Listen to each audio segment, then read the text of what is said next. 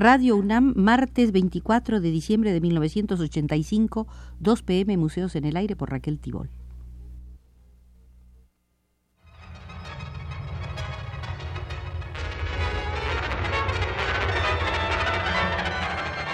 Museos en el Aire.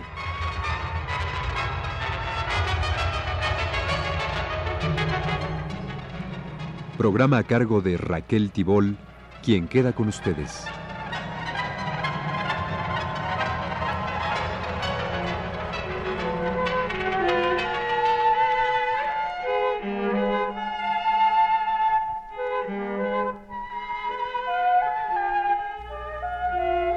Tercera llamada, tercera, tercera llamada, comenzamos. Lugar, Museo de la Danza Moderna y Contemporánea en México. Sala, las de Guillermina Bravo.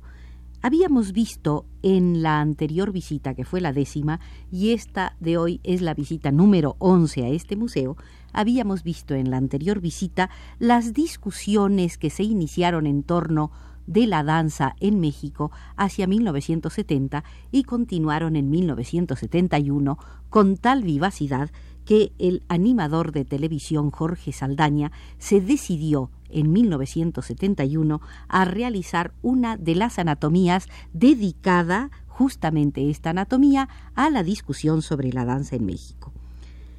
Jorge Saldaña había sobrellevado con dignidad enfrentamientos entre pintores, psiquiatras, financieros, actores, religiosos, cartomancianas o cineastas. Entonces, ¿por qué no había sabido arrancar de boca de bailarines, coreógrafos, funcionarios y críticos presentes ante la cámara de televisión algunas ideas coherentes que despertaran la empatía de los espectadores?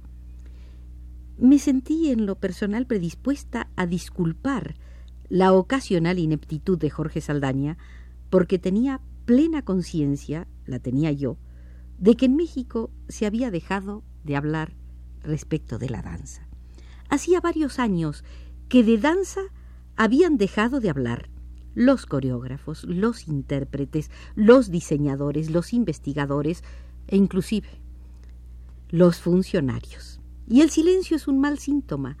La ausencia de discusión, de debate, de planteamientos, de controversia, daba a entender que había ausencia de problemas o que existía una esterilizante timidez para plantearlos y en consecuencia compartirlos. El 6 de julio de 1971, Guillermina Bravo participó en un ciclo de discusiones y conferencias que tuvieron lugar en la sala Manuel M. Ponce del Palacio de Bellas Artes. Abordó el tema La danza contemporánea, una trayectoria del cuerpo hacia su propósito. He aquí su texto íntegro. Decía Guillermina Bravo, verbalizar las cuestiones dancísticas está fuera de los límites de mi oficio, pero he aceptado esta plática para tratar de iniciar un ordenamiento de ideas que pueden ser útiles ante la evidencia de una nueva generación que sabe enfrentarse a la realidad y por lo tanto es capaz de convivir con el arte y entregarse al artista, amarlo y apasionarse con él y también, con objetividad y cordura, enjuiciarlo y ayudarlo a encontrar su identidad. Las preguntas, continuaba Guillermina Bravo, llegan constantemente donde quiera que la juventud existe y existe cada vez más dentro del mundo de la danza. Un amigo que ha recorrido con los bailarines diferentes etapas de su actividad, el museólogo Mario Vázquez, recogiendo de entre el aire las inquietudes, cada vez que encuentra a un bailarín le pregunta sorpresivamente con insoportable modo socrático ¿Podrías decirme qué entiendes por danza contemporánea? Por supuesto, la respuesta no llega nunca, pues a ningún artista de la danza le preocupan las definiciones, ya que su actividad profesional se explica sola.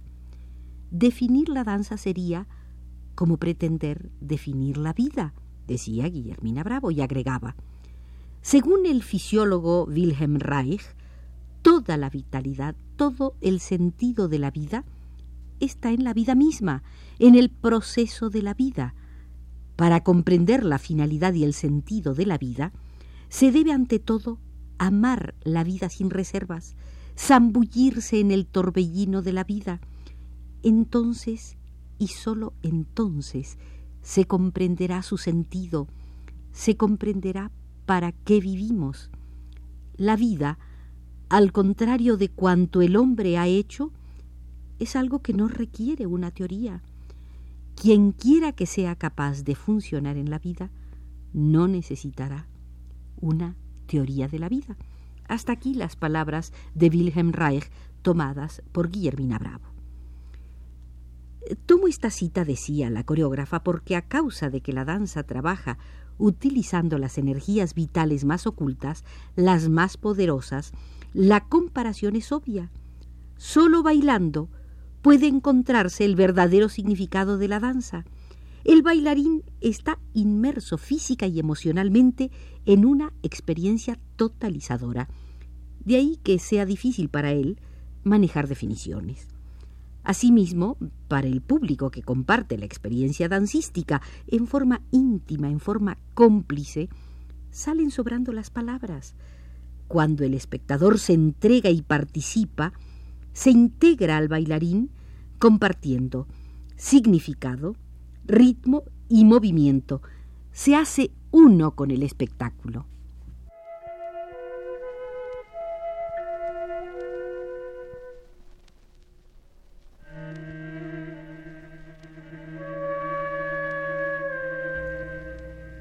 Continuemos con el escrito de Guillermina Bravo leído el 6 de julio de 1971 en la Sala Ponce y titulado La danza contemporánea, una trayectoria del cuerpo hacia su propósito.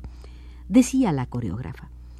Sin embargo, es necesario intentar dar una respuesta a la pregunta ¿qué es la danza contemporánea? No solo por las inquietudes que existen en nuestro ambiente, sino por otras dos razones. Primera, nuestro país ha sido uno de los pocos en el mundo donde se ha producido ese fenómeno al que originalmente se llamó danza moderna mexicana y que hoy se denomina danza contemporánea. Es justo, pues, empezar a ubicarlo. Segunda, tal ubicación, que en circunstancias normales debería ser dada por un público y una crítica, en las circunstancias en que la danza ha vivido largamente sin público y sin crítica, debe ser planteada por bailarines y coreógrafos para despertar en el naciente público el interés que merece. Pero surge de inmediato otra pregunta. ¿Por qué los bailarines no hemos tenido un público? ¿Por qué no tenemos una crítica? Y definía la coreógrafa, crítica, grupo de individuos dedicados al análisis y reconocimiento de valores en un arte. Y la respuesta, decía ella, con otra pregunta. ¿Se puede aspirar a un público y a una crítica cuando este arte no se presenta, no se difunde, no se confronta? ¿Es posible que exista crítica alguna cuando la danza contemporánea, arte diferente de las otras en concepto, estructura y lenguaje, sin antecedente inmediato en la cultura mexicana, se presenta en el Teatro de Bellas Artes, al que asiste generalmente el gran público y la crítica de concierto, con dos funciones al año. Explico algunas cosas, decía la Bravo. No es fácil la crítica para cualquiera de las artes contemporáneas. Ya señaló Stravinsky la incompetencia de la crítica musical en Francia y demás países de Europa puesto que cualquier obra nueva confunde y desconcierta, produce profunda inquietud y con frecuencia hasta cólera, sobre todo si remueve, como pasa con la danza, funciones orgánicas aletargadas a causa de la estasis de la mayor parte de nuestra sociedad. Y entonces volví a definir Guillermina Bravo estasis, palabra que significa el cese del fluir de la energía. Y continuaba la danza de hoy, con la floración de la vida íntima del organismo, con sus formas agresivas, con sus significados no explícitos, con la falta de anécdota que antes tanto ayudó a la comprensión de los ballets a la manera operística, con su ausencia de una filosofía, entre comillas, que estimule a los intelectuales para que salgan al encuentro de un espectáculo a la altura, con su construcción a base de imágenes sucesivas, y volvía a definirla Bravo, imagen, tesis, antítesis, síntesis, todo encimado. Y continuaba, ¿cómo puede aspirar a tener una crítica? La época de auge de la danza llamada moderna mexicana fue tan breve lo que duró una administración con dinero y política artística definida en pro de la experimentación, que apenas alcanzó a interesar a unos cuantos críticos de otras artes, fundamentalmente de pintura y música, críticos que por cierto se quedaron fijados, catatónicos, estabilizados en esa etapa y nunca pudieron percibir lo que sucedió después en el interior de los núcleos que auténticamente abordaron la danza como centro de su actividad creadora al declinar el fugaz relámpago de Miguel Covarrubias. Veinte años después, estos críticos siguen pidiéndonos el staliniano realismo socialista que constituye, aunque inconscientemente, la base conceptual de la época de auge. Lo que queda de aquella crítica no posee los elementos para el análisis de una danza en constante cambio, una danza que necesita de la entrega abierta y sin prejuicios de quien la está mirando. Los críticos se han quedado en opiniones, y volvía a definirla Bravo, opinión, lo más superficial que puede dar un hombre. Y continuaba. Es decir, los críticos se han quedado en opiniones, y no pueden corresponder a la pulsación y al drama de la nueva expresión.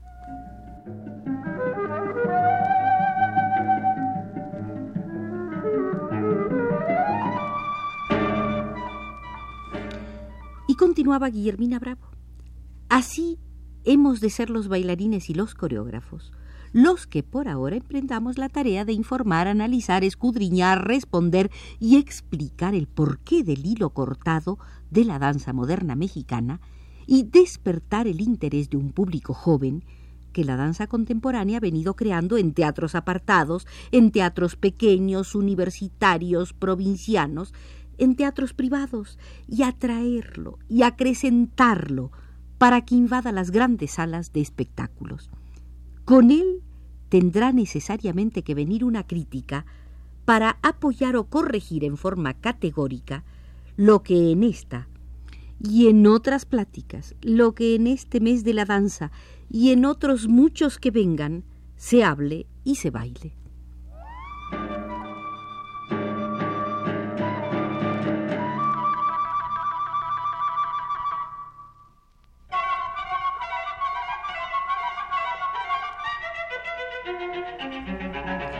En esta visita número 11 al Museo de la Danza Moderna y Contemporánea de México, hemos iniciado la lectura de un escrito de Guillermina Bravo titulado La Danza Contemporánea, una trayectoria del cuerpo hacia su propósito.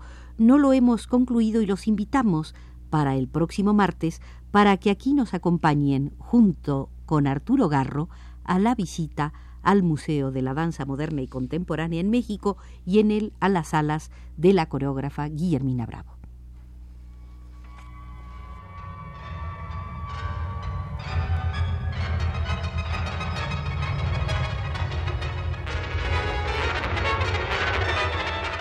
Este fue Museos en el Aire.